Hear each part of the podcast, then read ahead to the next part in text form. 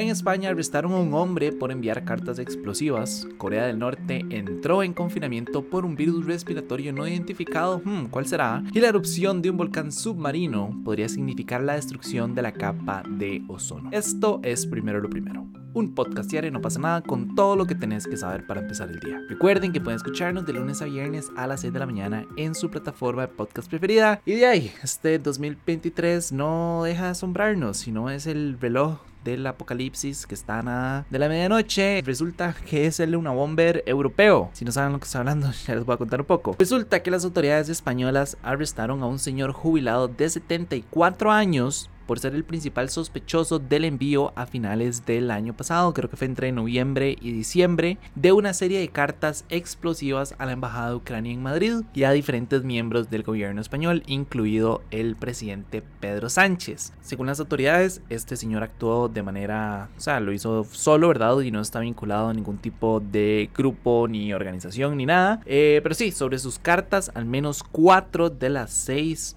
tenían la misma letra. Eh, la primera carta bomba, llamémosle de esa manera, se interceptó el 24 de noviembre cuando iba camino al despacho del presidente Sánchez, pero por alguna razón las autoridades de seguridad, ¿verdad?, decidieron mantenerlo en secreto, ¿verdad?, no revelar nada, no revelar que han detenido un, sobre con material pues, explosivo y fue hasta que un tiempo después otra carta que él envió al embajador ucraniano le provocó una serie de heridas bastante leves, pero heridas a fin de cuentas a la mano de una vigilante de la sede diplomática, lo que obviamente levantó todas las alertas y todos los medios de comunicación se empezaron a enterar y bueno, empezaron a salir eh, todas las informaciones. Luego, el primero de diciembre, el Ministerio del Interior español ya salió y pues a revelar lo que, lo que había encontrado. Ellos informaron que se habían enviado otras cuatro cartas bomba, una a la ministra española de Defensa, Margarita Robles, otra a la embajada estadounidense en Madrid, otra más al centro de satélites de la Unión Europea en Torrejón de Ardós y una última a un fabricante de armas en la ciudad de Zaragoza. En realidad no se tiene ninguna idea como cuáles son las razones de por qué este señor decidió hacer eso, pero me que qué pesado estar tan inconforme con la realidad y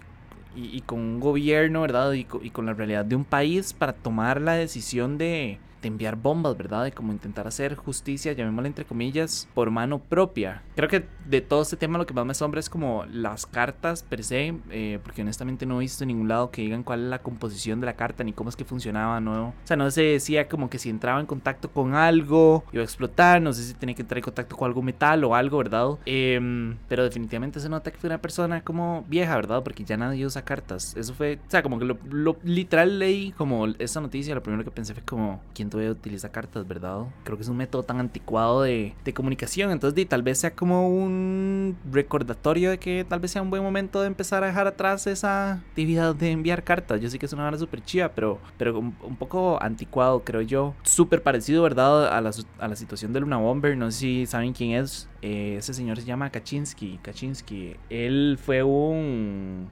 En Estados Unidos. Eh, él se llamaba Theodore Kaczynski. Y pues empezó a poner, empezó a mandar bombas a través del, del sistema de de cartas de los Estados Unidos, no sé cómo se llama eso, el, sistema, el post office, ¿cómo se llama eso? No tengo ni idea cómo se llama, pero sí, él empezó a enviar cartas y pues y, paquetes con explosivos y con bombas y también cartas con, con componentes explosivos, ¿verdad? Entonces se parece muchísimo a este modus operandi. Ah, estamos pasando por un mal momento, pero sí, y ahí no acaban las cosas raras. Porque resulta que las autoridades de Corea del Norte ordenaron un confinamiento de 5 días en Pyongyang a raíz del incremento de contagios de lo que ellos llamaron un mal respiratorio que no quisieron precisar. Hmm, ¿cuál será? Me pregunto si en este momento habrá algún virus en el aire que podría ser ese mal misterioso. Y yo sé cuál ustedes están pensando y probablemente no sea ese que ustedes están pensando, porque según el gobierno, desde agosto pasado ellos vencieron el COVID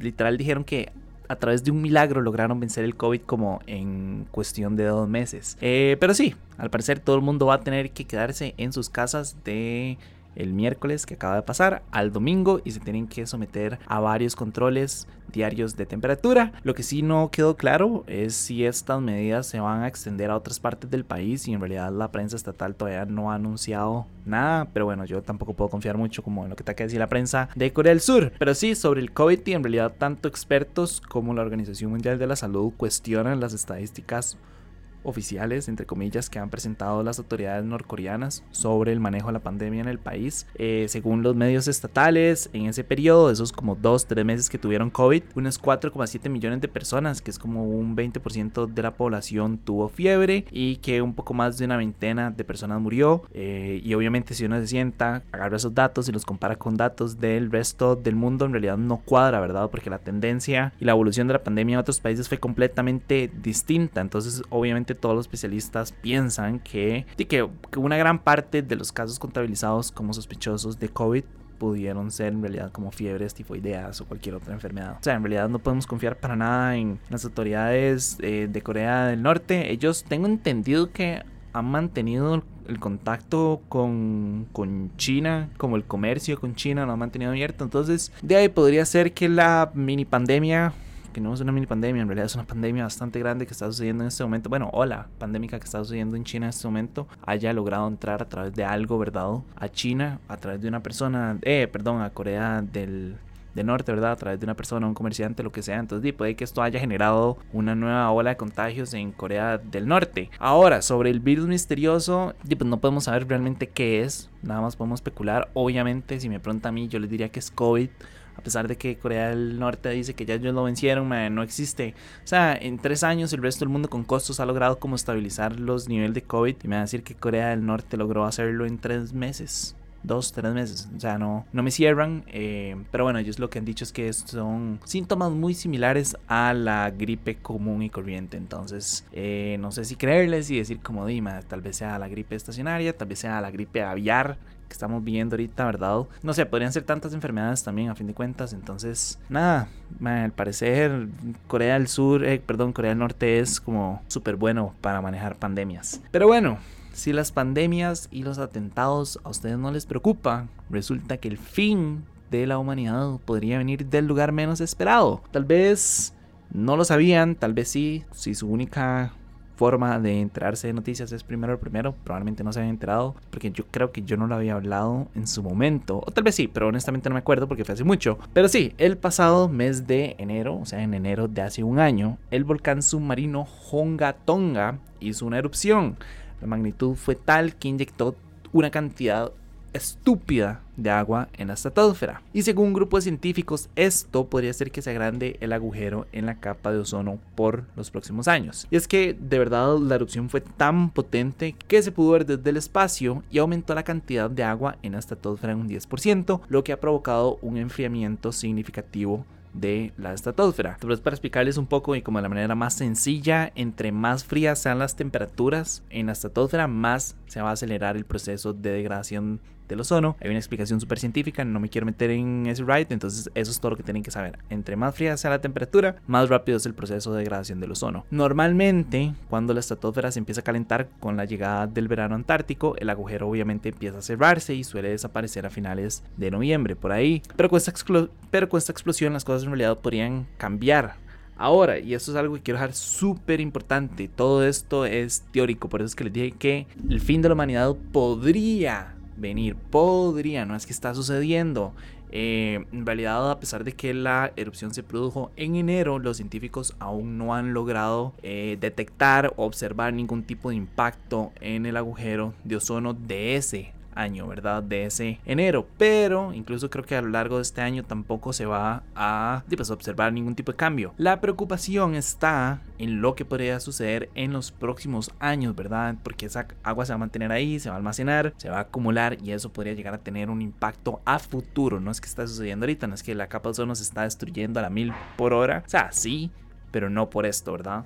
Entonces sí, man, nada, yo... Ah, Dios mío, como que no podemos tener un descanso, ¿verdad? Si la capa de ozono no se destruye por estupidez del ser humano y por el poco amor que le tenemos a al, al medio ambiente, se destruye por cosas de la naturaleza. Yo no recuerdo si yo les había hablado de esta erupción, me acuerdo haberla leído, me acuerdo haber hecho una nota de eso, me acuerdo haber hecho un swipe post, pero no sé si yo lo hablé aquí en, en el podcast, pero, pero sí, fue una explosión gigante. De hecho, en videos, se pueden ver videos ahí en YouTube de la, de la erupción. Es de verdad que que llama muchísimo la atención. Jungatonga creo que es como el hijo, llamémosle, de otro volcán que también se llama parecido como Jungatonga, que fue una de las erupciones más fuertes del, pues, de la humanidad. Entonces, obviamente, todo el mundo pues estaba súper asustado cuando, cuando sucedió la erupción. Eh, man, ahora súper rara y, tal vez me voy a ir un contándoles como algo súper personal, pero yo no sé por qué a mí las erupciones volcánicas como que me llaman muchísimo la atención. Más, hay un video que me encanta en YouTube. Es un video, ¿verdad? Pero el video consiste en el audio de la erupción del volcán Krakatoa en 1800...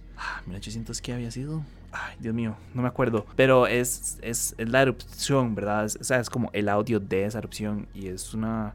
O sea, el sonido es tan feo a mí me generó, o sea, como cuando lo escucho me genera como una ansiedad extraña, me hace sentir como demasiado diminuto. O genuinamente no tengo la idea por qué me gusta tanto ese video y por qué lo escucho como cuando, así como a las 3 de la mañana, eh, sí, antes de dormir y es como voy a escuchar un video que me va a hacer sentirme mal. Pero sí, más supongo que cada quien es raro, ¿verdad? A su forma. Pero más, si pueden escuchar ese video, se los, se los recomiendo. Nada más pongan como erupción volcán Krakatoa y les va a salir, probablemente sea como la primera. Eh, fue una erupción que se escuchó casi que por todo el mundo. Se rompieron ventanas a miles de kilómetros de la erupción. Fue probablemente una de las erupciones más fuertes en la historia de la humanidad.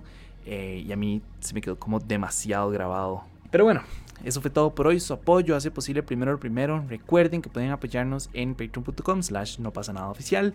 Y para los que nos están escuchando por Spotify, quería preguntarles, más, ¿ustedes creen que haya algún año en el que no tengamos que vivir algún tipo de evento apocalíptico. Yo estoy un toque cansado como de siempre tener que estar viviendo eventos catastróficos y eventos históricos. Estoy un toque cansado del desarrollo de personaje también. Es como me, me gustaría como que haya un año en el que no haya nada, ¿verdad? 2020, estuvimos a punto de tener una guerra, pandemia, de 2021 otro despiche, pandemia 2022, lo mismo en 2023, pues pareciera que no va a ser diferente. Entonces, nada, les pregunto, ¿ustedes creen que realmente existe la posibilidad de que tengamos algún año en el que sea tranquilo? O sea, como, no, no es que sea que no suceda nada, pero como un año un toquecito más tranquilo, sin tantas cosas y sin tantos eventos históricos. Eh, pero sí, no sé, déjenme en los comentarios. Yo, yo no sé si eso llegará a pasar o no, pero genuinamente es una de mis peticiones más grandes como para el destino, la humanidad, el universo, Dios, lo que ustedes quieran creer. Pero nada, de nuevo, muchísimas gracias y me escuchan mañana. Chao.